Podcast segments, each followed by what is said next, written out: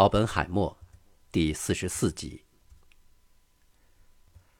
随着时间流逝，奥本海默在华盛顿开始有了发言权。然而，这却引来了埃德加·胡佛的注意。那年秋天，美国联邦调查局开始散播有关奥本海默和美国共产党之间存在联系的流言。一九四五年十一月十五日。联邦调查局局长胡佛向白宫和国务院递交一份文件，这份只有三页的文件是联邦调查局对奥本海默的调查总结。胡佛报告说，一些旧金山的共产党官员提到过奥本海默是共产党的一名正式党员。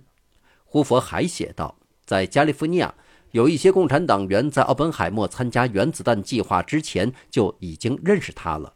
而在原子弹爆炸后，他们对与奥本海默重新建立旧有的联系表现出浓厚兴趣。胡佛提供的信息很成问题。联邦调查局确实曾经窃听到加利福尼亚的一些共产党员提到过奥本海默是一名共产党员，但是这一点并不稀奇。事实上，早在战争之前，就有一些共产党人假设奥本海默已经入党。另外，还有一些人早就认识他，所以他们很自然的就希望把奥本海默这位著名的物理学家说成是他们中的一员。在广岛原子弹爆炸的四天后，联邦调查局有一次窃听到两名共产党员的对话，其中一个叫大卫·埃德尔森，是一名共产党的组织者；一个叫做保罗·平斯基，是一名共产党的活动家。大卫·埃德尔森说。奥本海默开始得到信任了，这真是不错。平斯基说：“是啊，我们应该宣称他是共产党员吗？”艾德尔森笑了笑说：“当初就是奥本海默那个家伙把我辞退的，还记得那次会议吗？”平斯基接着说：“是的，当然记得。只要他们一把奥本海默身边的探子调走，我就会找到他，在他那儿要点钱。现在没人敢碰这个家伙了，但是他也应该出来发表一下自己的观点。”非常明显，这两个人认为奥本海默很同情他们的政治主张，但这就能说明他是一名共产党员吗？而且，联邦调查局也已经注意到平斯基的一个问句：“我们应该宣称他是共产党员吗？”有迹象表明，奥本海默的共产党员身份依然有一些问题啊。美国白宫和国务院并没有对胡佛的调查做出什么反应。但胡佛没有死心，直到1945年底，联邦调查局依然对奥本海默在伯克利郊区的家进行窃听。在1946年1月1日举行的新年舞会上，联邦调查局窃听到了来看望弟弟的奥本海默与平斯基和埃德尔森的交谈。平斯基和埃德尔森试图说服奥本海默在他们召集的联盟会议上做一篇有关原子弹的演讲。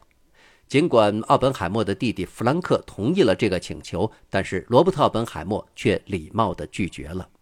平斯基和埃德尔森并没有对此感到很奇怪，因为另一名共产党员巴尼与平斯基和埃德尔森谈论奥本海默时也提到，共产党曾尝试过与奥本海默建立联系，但他却没有同意。他们的一位老朋友史蒂夫·纳尔逊，这是来自奥克兰的一名共产党员，也曾多次试图利用他和奥本海默的友谊劝说对方入党，但是也被拒绝了。史蒂夫·纳尔逊再也没有见过奥本海默，而其他党员也认为奥本海默只是曾经和共产党有过一些接触，甚至哈康·西瓦利埃都知道奥本海默根本没有遵守过党的纪律。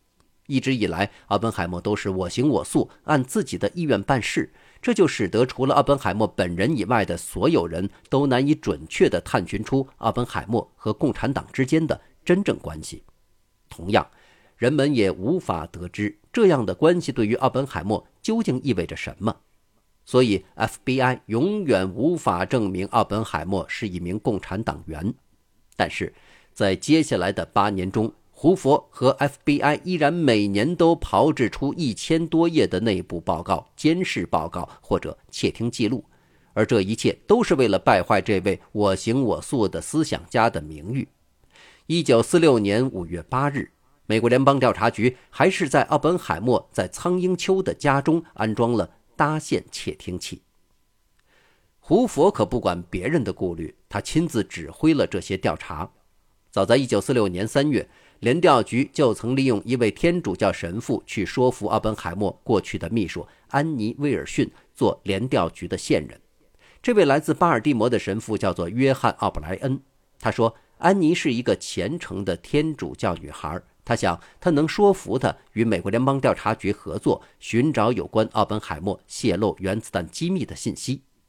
胡佛同意了这个计划，只要神父能够按规矩办事儿，对发生的一切他要保守秘密。奥布莱恩神父希望得到一些能够贬损奥本海默的信息，他想利用这些信息在和安妮的交谈中鼓动他参与到计划当中，但是。奥布莱恩的美国联邦调查局的头头却告诉他，在了解到安妮的真实想法之前，这并不是一个安全的策略。一九四六年三月二十六日晚上，奥布莱恩和安妮·威尔逊见了面。第二天早上，奥布莱恩打电话给 FBI 报告说，出于对自己的信仰和国家的忠诚，安妮表示他不会合作。安妮对奥本海默非常忠诚。他对神父说：“他完全相信奥本海默教授的正直为人。尽管安妮面前的这位神父是他过去的老师，同时还是他家族的亲密朋友，但是安妮仍然拒绝向他透露任何信息。他表达了他对于联调局调查奥本海默教授的行为的愤怒。他说，奥本海默教授曾经跟他提到过联邦调查局在监视他。安妮觉得这根本是无耻的行为。”奥本海默对于被监视非常生气。有一次在伯克利，奥本海默正在与他过去的学生约瑟夫·温伯格进行谈话的时候，突然指着墙上的一个铜制圆盘问道：“那该死的东西是什么？”温伯格试图向奥本海默说明，那是学校以前安装的内部通信联络系统，而那个圆盘是用来遮住那个洞的。但是还没等他解释完，奥本海默就生气地说道。那里根本就藏着一个窃听器，过去是，现在也是。然后他踩着重重的步子走出房间，狠狠地摔上了身后的门。一九四五年圣诞节的那个星期非常寒冷。有一天下午，奥本海默拜访了拉比在纽约市河畔大道的住所。这两位老朋友坐在卧室里，向窗外看去。落日余晖下的哈德逊河越发绚烂夺目，一块块的浮冰顺流而下。他们各自坐在黑暗中，一边抽烟，一边探讨核军备竞赛所带来的危险。拉比告诉奥本海默，他有一个想法，就是建立一种国际机制控制核技术。奥本海默很高兴成为他唯一的听众。其实，自从在洛斯阿拉莫斯与波尔谈话之后，奥本海默也一直在思考这个问题。但是很有可能的是，奥本海默与拉比之间的这次谈话，真正促使他把这种想法改进成一种可行的计划。拉比回忆：“我想到了这个计划，它必须包含两个方面：一是原子弹必须在国际控制之下，因为原子弹被国家控制，很容易造成国家之间的核竞争；另外。”我们也相信，这个时代不断发展的工业正需要核技术带来的巨大能源。因此，拉比和奥本海默设想成立一个真正有权力的国际原子能机构，因为只有这样才能真正控制核武器，并且还可以和平利用核能。那些被发现秘密制造核武器的国家将面临核设施被关闭的惩罚。四周后，也就是1946年1月。奥本海默听到一个令他振奋的消息：几年前开始的美苏等几个国家举行的协商终于有了结果。会议决定建立一个联合国原子能机构。作为回应，杜鲁门总统指定成立一个专门的委员会，负责制定一个关于国际社会控制核武器的方案。迪安·艾奇逊是这个委员会的主席，其他的委员还包括一些美国外交决策界的重要人物，如。前陆军部部长助理约翰·麦克洛伊以及万尼瓦尔·布什、詹姆斯·科南特、莱斯利·格罗夫斯将军。当艾奇逊向他的私人助理赫伯特·马克思抱怨他对于原子物理一无所知时，马克思建议艾奇逊成立一个顾问委员会。马克思是一个年轻有为且善于交际的律师，他曾经为田纳西河流域管理局的主席利林塔尔工作过。尽管支持新政的利林塔尔也不是一位科学家，但是他有丰富的管理经验，曾经和数百位工程师和科学家一起工作过。他很快就同意出任顾问委员会主席，并指定了另外四名成员：新泽西贝尔电话公司董事长切斯特·巴纳德。孟山都化学公司副董事长查尔斯·托马斯博士，通用电气公司副董事长哈里·温纳以及奥本海默。奥本海默对事件的进展非常高兴，这是他一直以来等待的机会，希望能够解决有关原子弹控制的一些主要问题。那年冬天，艾奇逊的委员会和他的顾问小组开始断断续续地开会，打算起草一份初步方案。作为其中唯一的一位物理学家，奥本海默自然而然地主导了这一讨论过程。他明确清楚地向他的同事们表达了观点。他需要得到所有人的一致同意。他对此很有信心。从一开始，奥本海默就使利林塔尔非常愿意听从他的意见。他们的第一次见面是在华盛顿肖尔汉姆酒店的房间里。克林塔尔在日记中这样写道。奥本海默在房子里走来走去，他看着地面，一边走着一边和我谈话。在说完一句话或者一个词后，总是会发出“呼”的一声非常可笑的声音。那真是奇怪的习惯动作，声音很大。我发觉自己很喜欢这个人，被他思想的火花所打动，但更被他滔滔不绝的讲话所震撼。在艾奇逊的日记里，还描绘了奥本海默的一些事情。最后。他写出了自己的真切感受：奥本海默的生命很有价值，他让全世界知道了我们中间有他这样的人物。格罗夫斯曾经知道奥本海默在工作中给人的魅力，但是这次他想奥本海默做的有那么一点过火。他说：“每个人都听从他的意见。”克林塔尔已经糟糕到需要请教奥本海默自己早上应该戴什么样的领带。麦克洛伊是对奥本海默最着迷的一位。麦克洛伊早在战时就已经认识他了。他至今依然觉得奥本海默知识渊博，拥有音乐般细腻的思维，是一个有着巨大魅力的知识分子。艾奇逊在他后来的回忆录中这样写道：“我认为所有的成员都赞成这个委员会里最激动、最有创造性的想法都是奥本海默想出来的。在工作时。”他往往还表现出他那最具建设性的思想和最随和的一面。奥本海默有的时候特别喜欢争论，非常尖锐；然而有时他也非常迂腐固执。但在我们工作时，他从不这样。按照他们原来的想法，奥本海默是到艾奇逊在乔治城的家中做客的。但是在晚宴过后，奥本海默手里握着一支粉笔，站在一块小黑板前，向麦克洛伊和主人艾奇逊讲起了关于原子的一些复杂的事情。为了让大家更加直观地理解，奥本海默画了一些小竖条来代表电子、中子和原子，它们以一种无规律的方式互相追逐。艾奇逊后来在日记中写道：“我们不知所措的问题，好像令他非常困惑。”最后，他绝望地将手中的粉笔放下，说：“没希望了。我真的会认为你们两个觉得电子和中子就是两个小人儿。”一九四六年三月初，顾问团起草了一份约三万四千字的草案。这份草案由奥本海默撰写，马克思和利林塔尔也参与其中。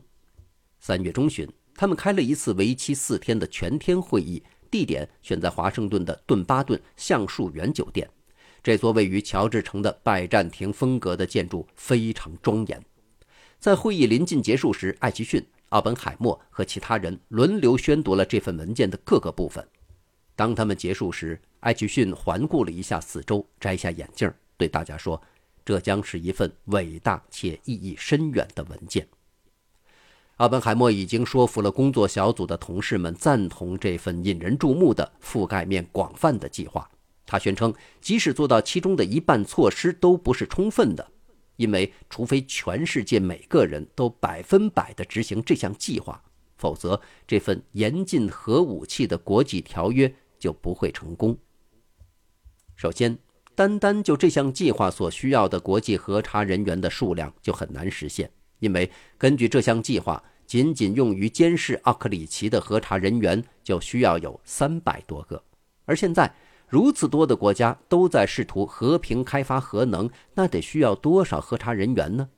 就连奥本海默自己都承认。事实上，核查人员想要检测出用于民事目的的核资源是否被用于制造核武器是相当困难的。